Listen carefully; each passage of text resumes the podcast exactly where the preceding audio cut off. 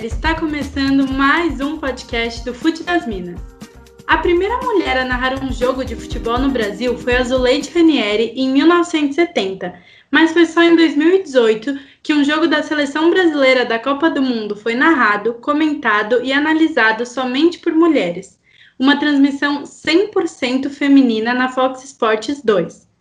Mais uma vez com Zirkov pelo lado esquerdo. Atenção redobrada dentro da área da Arábia Saudita. Tem escanteio cobrado dentro da área, tira a marcação saudita. A sobra é do Golovin. Na esquerda, Zirkov. Golovin mais uma vez. Tem cruzamento pintando, chega de cabeça!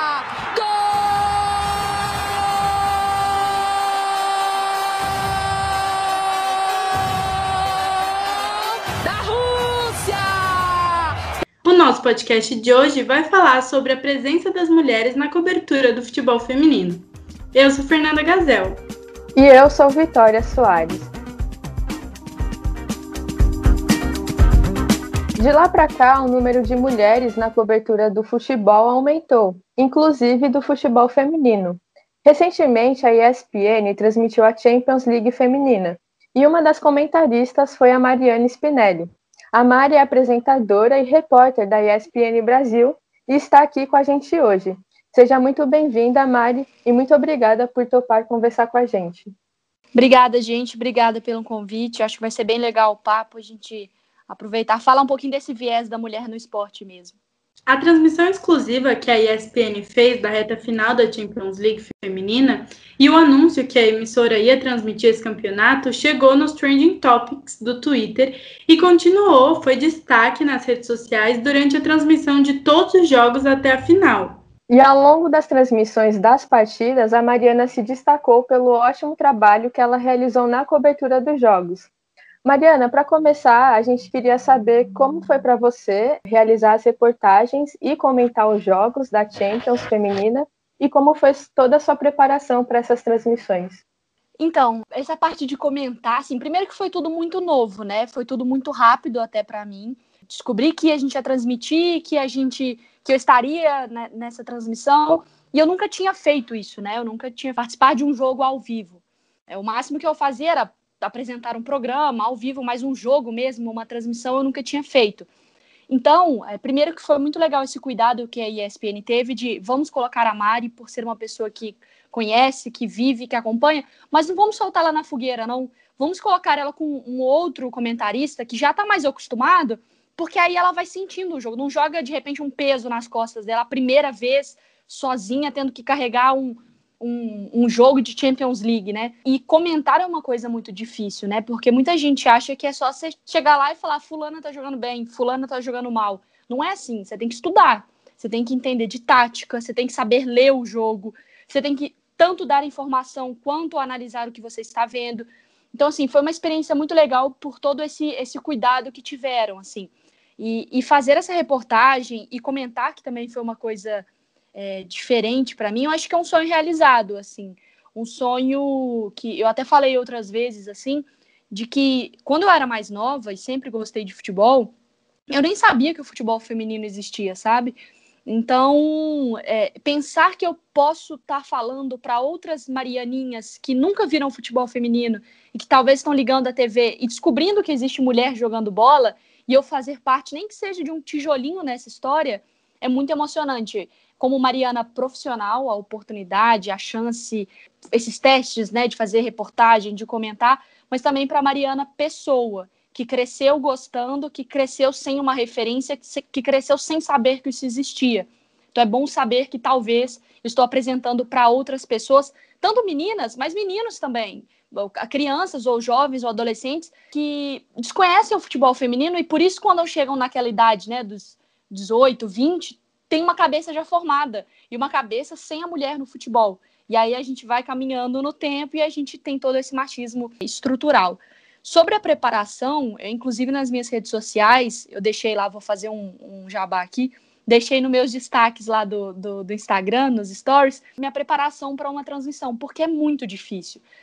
É muito difícil porque, primeiro, que a gente não está falando de um futebol como masculino que está no dia a dia das pessoas. Que você chega num domingo e você conversa com seu pai, com sua mãe, com, com seu amigo, que fulano joga bem, que fulano joga mal. Nossa, olha essa contratação, olha como que esse jogador é, voltou de lesão. Isso está no nosso dia a dia. O futebol feminino não está.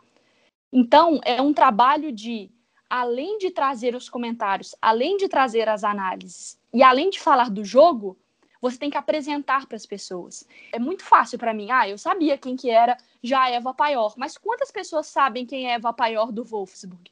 Por que, que essa mulher é relevante? Por que, que a Pernil Harder era uma jogadora importante? Por que, que a Sommer jogando na esquerda a gente tem que destacar e não ela jogando como centroavante? O que, que ela já fez de centroavante para eu, enquanto comentarista, estar pedindo ela nessa posição? Então você tem que fazer um trabalho, um background muito grande, sabe? Então, assim, pô, a Alessomeira ela é melhor como centroavante, porque lembra, gente, na final do ano passado, ela que era a 9, que fez aquele gol X. Por que, que a Lauder, jogadora do Bayern, que está entrando agora, ela é uma jogadora importante para o futebol feminino? Ela que fez aquele gol contra o Brasil na final da Copa do Mundo, lá que o Brasil perdeu contra a Alemanha. Foi ela que acabou com o nosso sonho. Então é uma pesquisa muito grande do jogo, dos clubes, da competição e depois de cada jogadora para você fazer esse papel de apresentar para quem está assistindo. De uma forma que não seja maçante, que o cara fala, putz, ela está repetindo essa informação, nossa, para quem já acompanha há muito tempo, fala, nossa, mas eu já sabia disso, informação boba. Então você tem que fazer um trabalho de saber equilibrar, para não cansar quem já é do nicho, mas para também não ficar muito específico para quem está assistindo pela primeira vez. E Mari, você acha que essa seria a maior diferença entre comentar um jogo masculino e um jogo feminino? A quantidade de informação que você tem que trazer? Eu acho que sim, porque no futebol masculino, quando você liga a TV, eles não estão falando para o iniciante. Eles estão falando para quem já provavelmente está acompanhando a temporada inteira. Então tem piada interna, tem aquela coisa de ah, fulaninho caiu, ah, mas ele gosta de cair. No futebol feminino, você não sabe quem gosta de cair, entendeu? No futebol feminino, você não sabe quem é a esquentadinha, que sempre é expulsa. Então, você tem que ter todo esse trabalho para você não acabar expulsando pessoas do futebol feminino porque elas não entendem do que você está falando. Então, eu acho que esse trabalho de pesquisa, essa dosagem para não ficar muito maçante, muito perfil da jogadora, só uma biografia toda hora. E, e eu acho também que a dificuldade da pré-produção é essa você não tem os jogos todos os dias para assistir na TV. Então, como que você assiste esses jogos para fazer uma análise técnica, uma análise tática, para entender como que esse time chega? Porque você não assiste a Frauen Bundesliga, que é o campeonato alemão, todos os dias. Você não assiste na TV o campeonato francês feminino. Então, esse pré-jogo é muito diferente, porque não está naturalizado, não está internalizado na gente o futebol feminino. Então, para quem está pesquisando informação, é difícil até para achar as informações. E aí no dia para passar também é diferente. Além da transmissão da Champions, a gente teve a Copa do Mundo de 2019, que foi um momento histórico, porque além dos recordes de audiência, do aumento da visibilidade, do nível dos jogos, ela também marcou a história por causa da quantidade de mulheres cobrindo o Mundial, como por exemplo a jornalista Ana Thaís Matos, que foi a primeira mulher a comentar o futebol feminino na Rede Globo. Mari, na sua opinião, qual é a importância dessa representatividade feminina na cobertura da Copa de 2019? E a Ana, se eu não me engano, ela foi a, a primeira mulher a comentar o futebol masculino em TV aberta também. Acho que ela tem esse marco é, importantíssimo. A Ana, que é uma pessoa que eu adoro, enfim, a gente tem a nossa panela ali do futebol feminino. É, eu acho que, que quando a gente fala de futebol feminino, eu sempre gosto de ponderar isso não é só para mulheres. É um futebol praticado por mulheres, mas que quem vai consumir são várias pessoas. Só que a gente não pode tirar do caminho a importância que é representatividade. Então é óbvio que, naturalmente, mais mulheres vão se identificar. Porque pergunta para um homem quanto, quantas mulheres eles idolatram. Eles não vão te responder isso. Se puderem escolher cinco atletas para conhecer, provavelmente vão falar, falando de vários esportes: Federer, LeBron James, um jogador de futebol masculino, Cristiano Ronaldo, Messi, Ronaldo, Ronaldinho. Ninguém vai falar Serena Williams. Ninguém vai falar, assim, ninguém na grande maioria. Marta. Ninguém vai falar Formiga. Pouquíssimas pessoas vão falar Rapino, sabe? Então, querendo ou não, o futebol feminino ele atrai um público feminino porque ele tem essa questão da representatividade, de, de criar uma certa empatia, porque é o igual, né? As mulheres se enxergam naquela modalidade. E aí você tem mulheres na imprensa, na cobertura, primeiro que principalmente esse Mundial de 2019, foi importante ter essa maioria de mulheres, porque foi um marco mesmo para a gente. É óbvio que eu quero que meus colegas de imprensa também vão cobrir, vá cobrir futebol feminino, porque eu quero que eles também tenham essa relação com a categoria, que eu acho importantíssima. Mas aquela Copa foi muito significativo ter só mulher, porque eu acho que além do futebol, foi um oi, estamos aqui, chegamos, olha a gente aqui. Tem uma Copa que está sendo transmitida em TV aberta e quem está fazendo tudo é mulher. Ou seja, a gente consegue fazer tudo, jogar e cobrir. Então, eu acho que nesse ponto foi muito especial, sabe? Foi como uma, lá, chegar de voadora na porta, assim, dois pezão no peito de todo mundo, apresentando a mulher no esporte, no esporte que é dela, dela praticado, mas que não vai ser só ela produzindo. Para as próximas Copas, eu quero que tem a narração feminina? Sim, para a gente dar espaço, para a gente desenvolver, para a gente crescer esse número de mulheres. Mas, pô, se uma emissora só tem um cara, o que é horrível, mas se só tiver um cara para ir, manda o cara, porque eu quero que homens também se apaixonem pelo futebol feminino, como eu entrei para o futebol, para o jornalismo esportivo, por causa do masculino, do, do outro gênero, né? Não era o meu, foi o outro, mas isso não me impediu. E eu quero que o feminino não afaste os homens, eu quero que eles também debatam, falam, pô, acabou uma transmissão só com mulheres, começou um programa de debate, os caras falam, pô, você viu aquele golaço, nossa, olha como que fulana jogou, tal, fulana machucou, olha isso, como que vai ser a continuidade? Então ficar muito mais normalizado, mais enraizado mesmo em todo mundo. E Mari, você acha que isso está acontecendo? Você que é da ESPN, você acha que tem mais homens que estão realmente gostando do futebol feminino, falando sobre futebol feminino?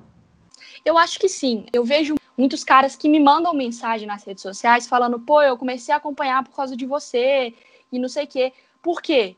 Porque antes eles nem sabiam que era da hora, sabe? Que, que tinha golaço, que tinha provocação, que tinha briga. Então, um dia, eu não vou esquecer disso, eu publiquei um vídeo da Danielle Van de Donk, né, jogadora da, da Holanda e do Arsenal.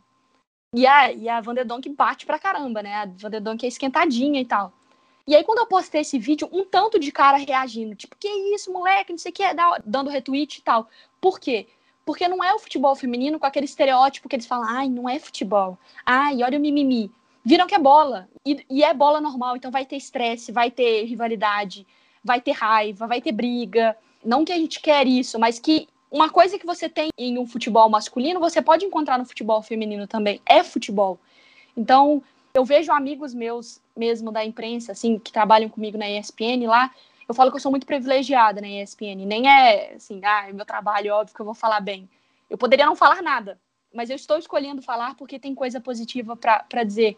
Que tem muito dos meninos, não, claro que dos que aparecem no vídeo, o Léo Bertozzi, que comprou muito a causa, o Calçade, que é o nosso técnico do time de futebol feminino da ESPN, mas dos meninos da redação mesmo que falam, Mari, vi essa notícia aqui, vou escrever para o site, beleza? Depois você só dá uma revisada para ver se está certo. Ou seja, eles já se, se colocando à disposição para fazer, para produzir, achando que é relevante.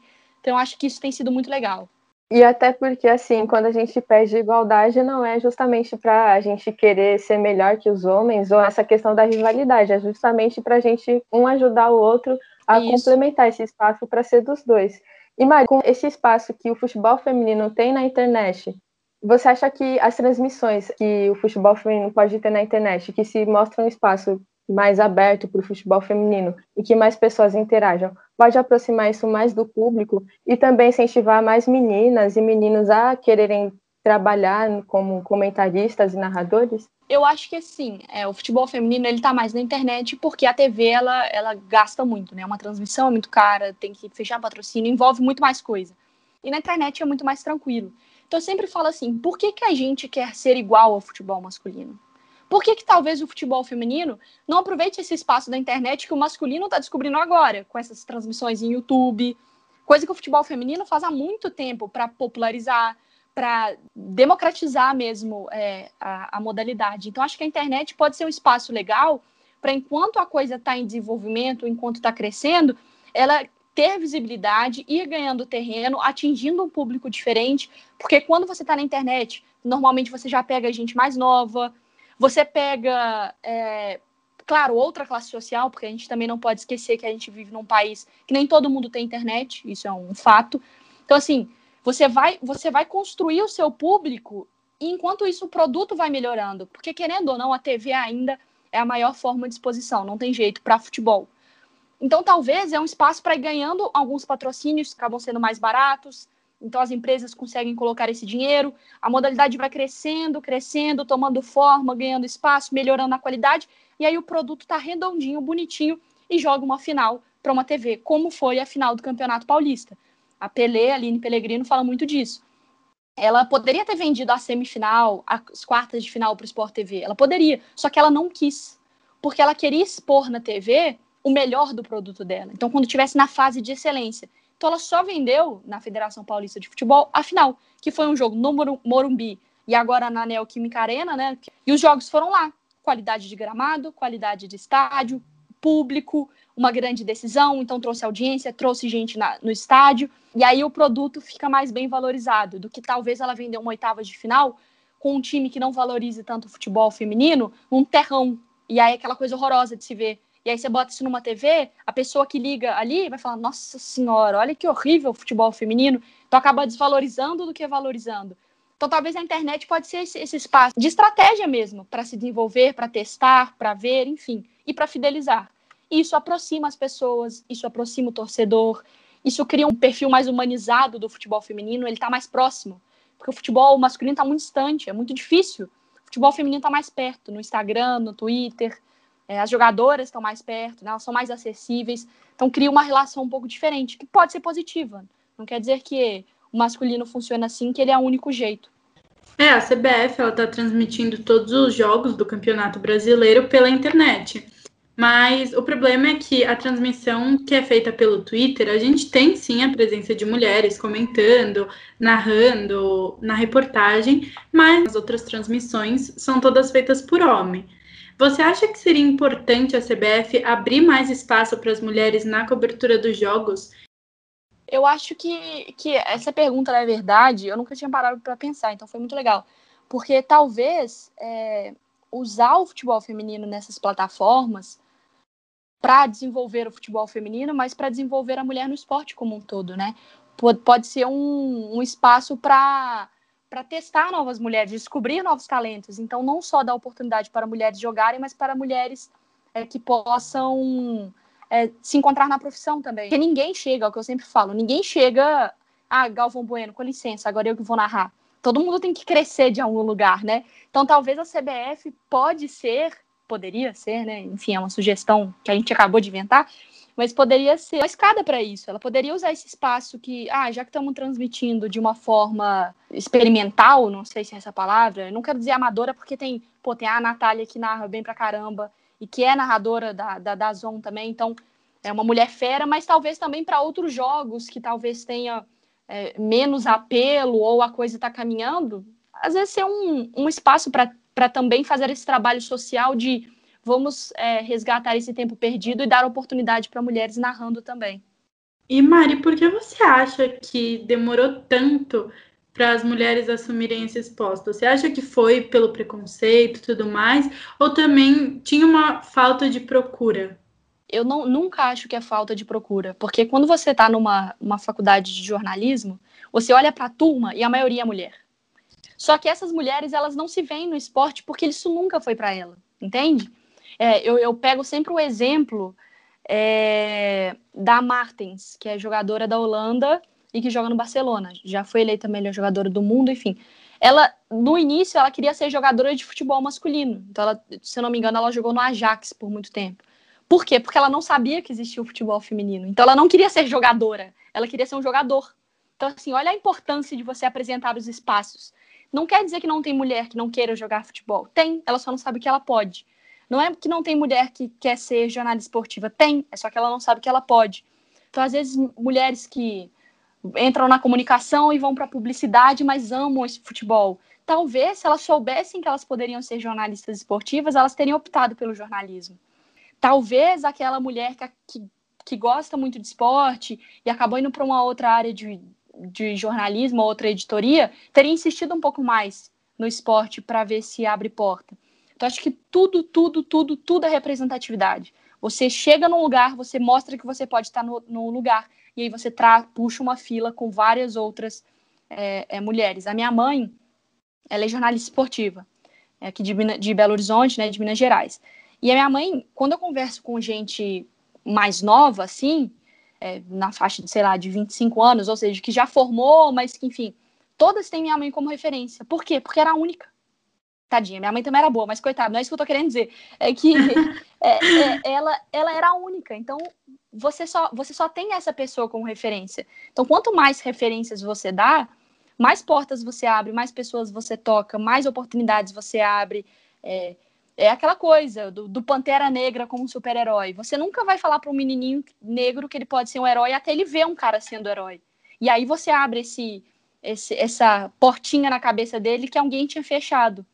Então acho que é isso. Eu acho que é não temos mulheres no esporte por uma coisa simplesmente cultural, é um, um, uma bagagem machista, uma bagagem de uma outra sociedade de uma ordem que, graças a movimentos feministas, tem gente que não gosta que, fa que fale feminismo, né? Mas é feminismo. Tem gente que acha oh, feminismo é radical. Não. Feminismo é isso, é de querer igualdade. Desse movimento de várias mulheres pioneiras que começaram a gritar em várias esferas. Então, né, gritaram pelo direito do voto e depois gritaram pelo direito de trabalhar e gritaram por vários direitos, até que também nos deu poder para gritar para estar no futebol, estar no esporte. Então, acho que a gente nunca teve tanta mulher por cultura mesmo, uma cultura machista, uma sociedade machista, mundial. É, não tem nem o que falar, você disse tudo. E Mari, você foi para a ESPN bem nova e já é co-apresentadora do Sport Center, redatora, repórter e comentarista. E aí a gente queria saber como que durante as transmissões e durante os programas que você participa, se você recebe algum comentário negativo e como que você reage a isso, porque sempre que uma mulher está comentando ou narrando, tem aqueles comentários preconceituosos, ah, a mulher não sabe narrar, a narração não é a mesma coisa, ou a mulher não sabe comentar, comenta tudo errado. Como você reage a esses comentários e quais são os que você recebe principalmente? Então, eu, eu falo que eu sou muito privilegiada. Eu nunca sofri com coisas do tipo de não saber. Como que eu evitei esse tipo de comentário? Sabendo das coisas. Então não tinha como alguém querer discutir comigo, porque eu apresentava o argumento. E aí você mostra que você sabe. Eu sempre tomei muito cuidado para saber a hora de me posicionar ou não, para eu não me queimar, para eu não querer falar de uma coisa que talvez eu não tenha embasamento ou bagagem ou preparo para falar. Então, não quis passar o carro na frente dos bois, sabe? Eu tive muito, muita cautela nisso, porque eu também sei da minha responsabilidade. Igual você falou, eu sou muito nova. E eu tô muito, muito, muito, muito exposta para errar. Estou e vou errar, sou uma pessoa jovem. Então, assim, naturalmente eu já ia errar. Sendo mulher, é pior ainda errar. Então, eu tento ao máximo minimizar esses erros, porque esses erros podem ser cruciais para mim, mas para as mulheres no esporte. Então, às vezes, eu fico muito triste quando eu vejo mulheres no esporte, não no jornalismo, mas, enfim, redes sociais, mulheres desvalorizando trabalho de outras ou desestimulando o movimento, porque quando você chancela isso, você como mulher, você dá autorização para o homem fazer também.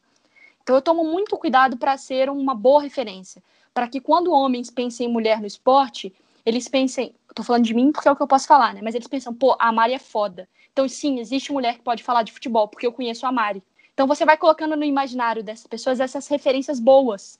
E aí vai trocando na cabeça dele que não é que mulher não pode comentar, é que gente ruim não pode comentar. Então eu tomo muito esse cuidado. Eu falo que eu nunca sofri muito. Ah, você não sabe o que você tá falando, né? Porque, um, eu dou patada pra caramba, eu não, eu não levo desaforo pra casa. Eu, eu tiro mesmo com a cara, porque é meu trabalho, enfim. Se, sou eu que estou contratada e não é o Zezinho das Couve que está sendo contratado para comentar, é porque provavelmente eu sou melhor que o Zezinho das Couve. Então acho que também a gente tem que ter esse, esse reconhecimento. Pô, a gente estuda, a gente se prepara. É, não dá para a gente ficar achando que tudo é coitadismo. Eu falo assim, ah, Mari, como que você chegou em tudo isso? Foi muito difícil, porque eu me preparei muito, eu pedi muita chance, eu aproveitei todas as chances. Então, se eu tô lá, eu vou querer o meu respeito. Não que, ah, eu sou muito boa, porque toda vez eu falo com meus chefes, tá bom isso, tá ruim isso, o que, que eu posso melhorar? Putz, fica, fiz cagada.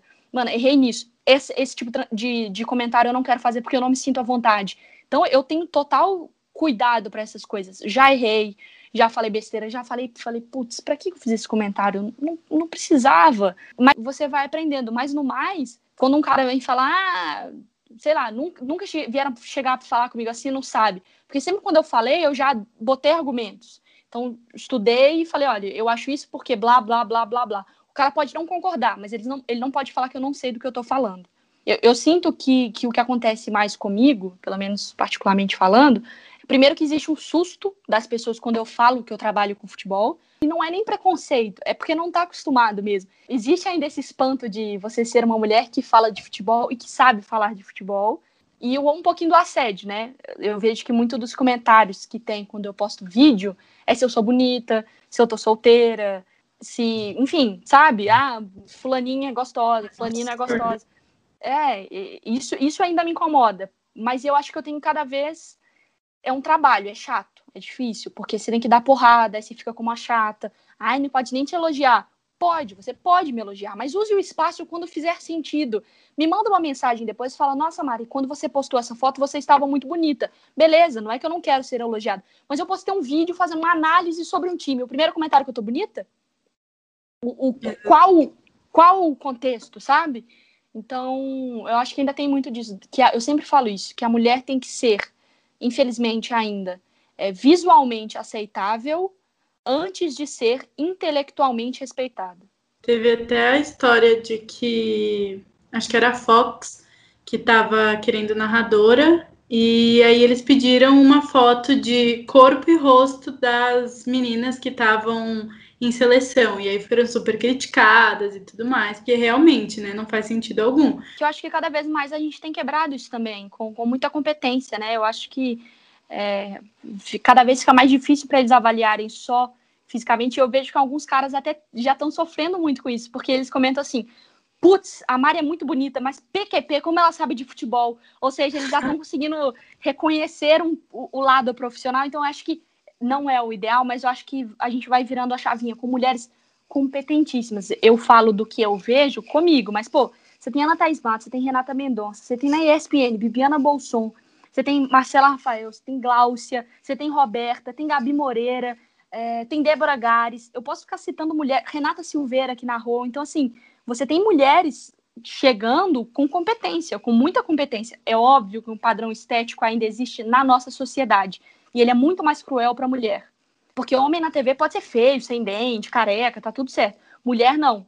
Mas aos poucos a gente vai conseguindo dar uma quebrada nisso pelo menos a gente já está conseguindo colocar mulheres no ar, e aí a gente vai quebrando esse, esse, padrão estético, e a gente vai comentando com as pessoas lá dentro, pô, a menina é boa, menina é boa, independentemente dela ser bonita, magra, alta, preta, branca, indígena, ela é boa, e aí você vai começando a trazer as pessoas para esse olhar também.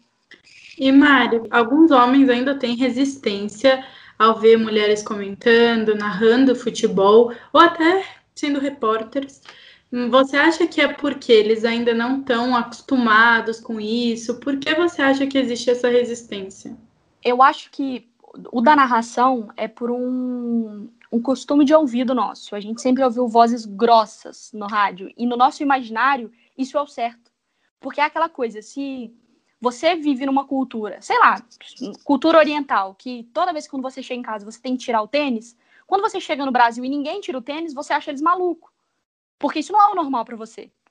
E na narração é a mesma coisa. Quando você só escuta homens narrando, você só acha que aquilo é o normal. Aí quando uma mulher narra, você fala assim, nossa, que absurdo.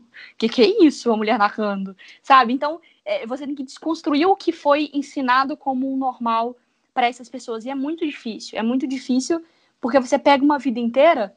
Pô, eu, eu falo isso com tranquilidade. Como que eu vou explicar pro meu avô tudo isso que a gente vive em sociedade hoje? que não só no, na época deles não tinha mulheres no, em certos comandos, é, não tinha pessoas negras em certos comandos, no, gay era um super tabu, trans era uma coisa absurda. Como que você bota na cabeça de um senhor de 86 anos? Então é difícil, eu sei que é difícil. Meu avô é um cara, eu tenho muita sorte de ser um cara com, com a cabeça super aberta, super tranquilo. A minha avó não gostava que eu jogasse futebol, porque para ela a neta era a princesinha. E foi com muito custo que eu fui mostrando para ela. Certas coisas ela não aceita ainda. Mas, pô, ela estava me assistindo comentar na Champions. Então, ela estava vendo mulheres jogando e vendo a neta falar de futebol. E super orgulhosa. Inclusive, mandei um abraço para ela, senão ela ia me matar. Mas, ou seja, aos poucos, você vai desconstruindo é, isso da cabeça das pessoas e você normaliza. Então, acho que no, no esporte, no jornalismo esportivo, ainda tem muito disso. Como você não vê mulheres jogando, você acha que elas não podem jogar. Quando você vê elas jogando, você tem resistência a isso. Você fala, pô, nunca vi isso na minha vida. É a mesma coisa com homens nos Estados Unidos. Eles acham que o futebol é ruim. Futebol masculino é ruim. Porque lá é NBA e NFL. Então, para eles, o nosso futebol masculino é ruim. Olha que absurdo. Sendo que pra gente é o, a coisa mais importante do mundo. Ou seja, falta de costume, falta de cultura, falta de vivência naquela situação X.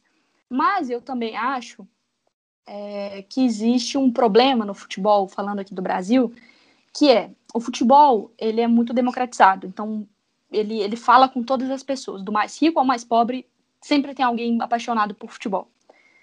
E aí todo mundo acha que sabe falar de futebol. E todo mundo pode emitir uma, uma opinião sobre futebol e tá tudo certo. Só que aí quando esse cara vê que quem está lá representando a fala sobre o futebol é uma mulher, que é algo que ele não está acostumado, ele fica puto. Porque aquele espaço era para ser dele, entendeu?